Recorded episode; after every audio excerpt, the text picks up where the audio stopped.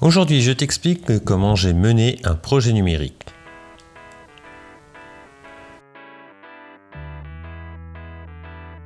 Salut l'ami et bienvenue sur le rendez-vous du mercredi, le podcast qui t'aide à mieux gérer ton école, ton collège ou ton lycée. Mon nom est François Jourdain, je suis chef d'établissement d'une école et formateur. J'aime partager mes découvertes, mes réussites et rencontrer des personnes inspirantes et tu pourras retrouver tous les éléments et les références dont je parle pendant les épisodes sur le site www.coréfléchir.net.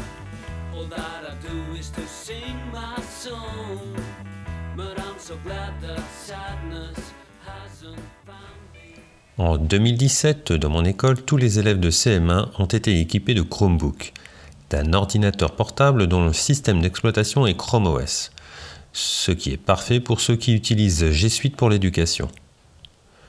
Mais comment en sommes-nous arrivés là? Je t'explique tout ça. La première étape, ça a été pour moi de faire un audit, c'est-à-dire de demander à une entreprise de passer dans l'établissement, de visiter tout l'établissement et de contrôler le matériel, comment tout était organisé, afin de voir un petit peu les failles et les problèmes qu'on pouvait rencontrer. Alors on s'est aperçu par exemple qu'il y avait des prises Internet qui étaient montées à l'envers, qu'il y avait des switches qui euh, réduisaient euh, le débit Internet, c'est-à-dire que tu pouvais avoir euh, du 100 mégas d'un côté et puis ça passait à 10, qu'il y avait des, problèmes de câblage, qu'il y avait des câbles qui étaient trop longs, et, plein de petits problèmes un peu partout. Et donc, ensuite, on a regardé l'infrastructure, c'est-à-dire comment euh, tout était câblé et relié, comment tout était organisé. Est-ce qu'il y avait une documentation, par exemple? Et puis, on a regardé aussi les personnes, c'est-à-dire qui euh, gérait un petit peu tout ça. dans, mon établissement, toute l'informatique est gérée par des entreprises extérieures, mais tu peux avoir aussi euh, dans ton établissement un technicien et un technicien qui peut être à la fois très bien, mais qui peut être aussi omnipotent temps, c'est-à-dire qu'il euh, gouverne ton établissement et t'impose euh, de faire certaines choses alors que ce n'est pas forcément utile, mais lui, il défend euh, ainsi son emploi et, peut jouer un petit peu le petit chef.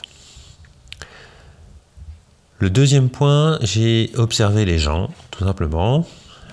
pour cela, j'utilise la métaphore du crayon. Alors la métaphore du crayon, c'est tu t'imagines un, crayon à papier, la pointe euh, graphique du crayon, ensuite tu as la, partie qui est taillée, le corps du crayon, et puis euh, au bout du crayon il y a une gomme.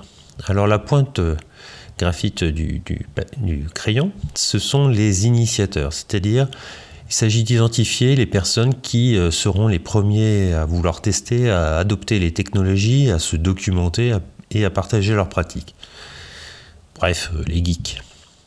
Ensuite, tu vas avoir euh, les affûtés, c'est-à-dire ceux qui vont observer les initiateurs, qui sont très proches d'eux, qui vont adopter euh, les meilleures idées, qui vont les adapter, qui vont développer pour euh, développer leur, leur, pédagogie et la partager au plus grand nombre.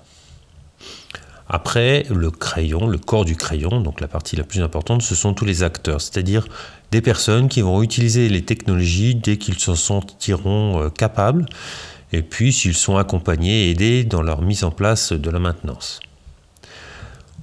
Vers la gomme, hein, un petit peu avant la gomme, il y a les figurants, c'est-à-dire ceux qui vont se contenter d'observer, euh, qui ne vont pas prendre une part active dans l'intégration des technologies. Voilà.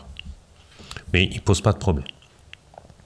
Et puis tu as les effaceurs, donc c'est la partie du crayon avec la gomme.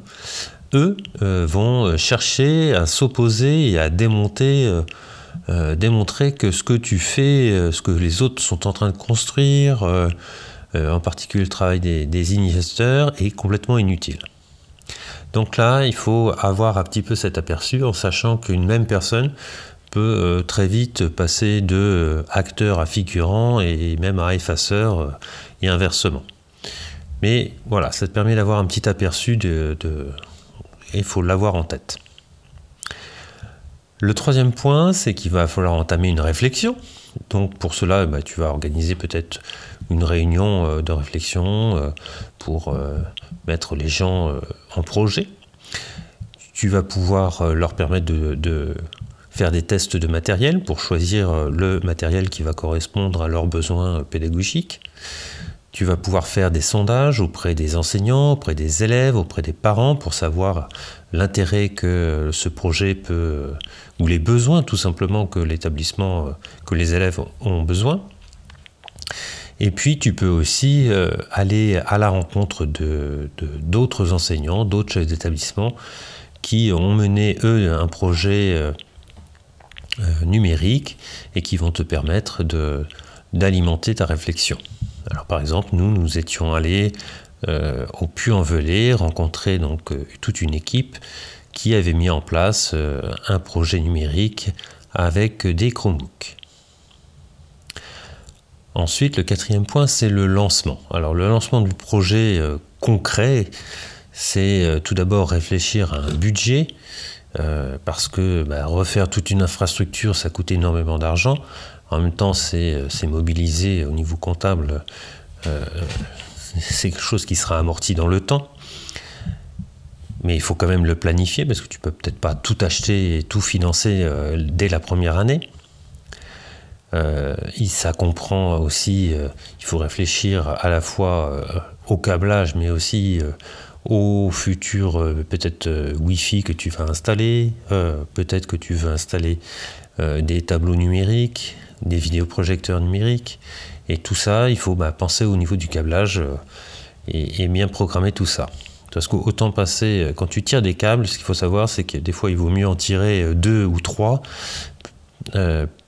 et en laisser des câbles un petit peu en attente plutôt que de n'en tirer qu'un et puis de repasser après euh, deux semaines plus tard ou deux ans plus tard pour en tirer à nouveau parce que ça, euh, ça mobilise forcément des personnels. Il faut aussi entamer un dialogue hein, pour expliquer euh, toutes les étapes qui vont venir, avec des réunions avec les parents, avec les enseignants, pour bien expliquer tout ce qui va être mis en place il va falloir prendre des décisions à un moment donné. Donc euh, ça, euh, il faut essayer d'avoir un maximum de, comment dire, de, d'accord euh, de tous les acteurs. Et puis déjà mettre en place une formation initiale. Le dernier point, ça va être de faire vivre le projet.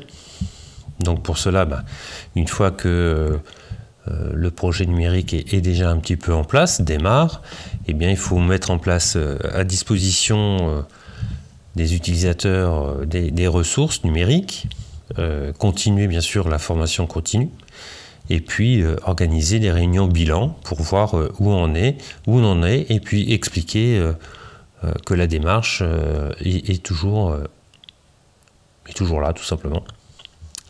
Alors en 2020, suite à la crise sanitaire, tous les élèves de CM1 jusqu'à la troisième ont été équipés de Chromebook. Euh, tout ça, ça a été pris en charge financièrement par l'OGEC. C'est un choix.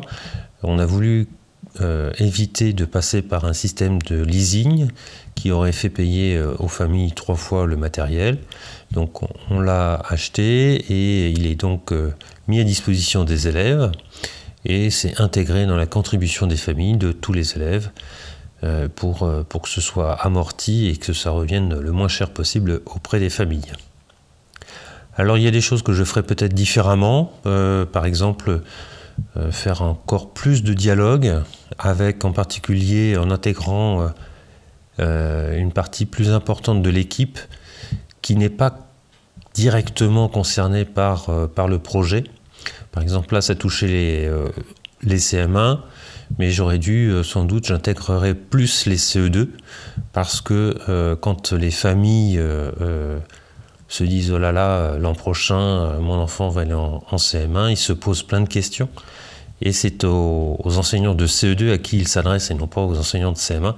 Et donc il faut que les enseignants de CE2 aient les éléments pour pouvoir répondre aux familles.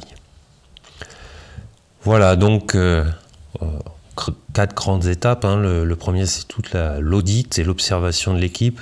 Ensuite, il faut mettre en place une étude approfondie, voir euh, quels sont les besoins, euh, planifier tout ça. Ensuite, organiser le, lancement, démarrer la formation. Et puis après, il y a toute une phase d'accompagnement et d'alimentation du projet dans la réflexion. Un grand merci pour ton écoute. On se retrouve mercredi prochain pour un nouvel épisode. J'ai demandé à des dirlots et des dirlettes comment ils vivaient la coordination entre une école et un collège. Et comme d'habitude, partage cet épisode autour de toi. Je te dis à très bientôt sur le rendez-vous du mercredi, le podcast des dirlettes et des dirlots, parce que gérer une école, c'est bien, mais partager, c'est mieux et ça rend heureux.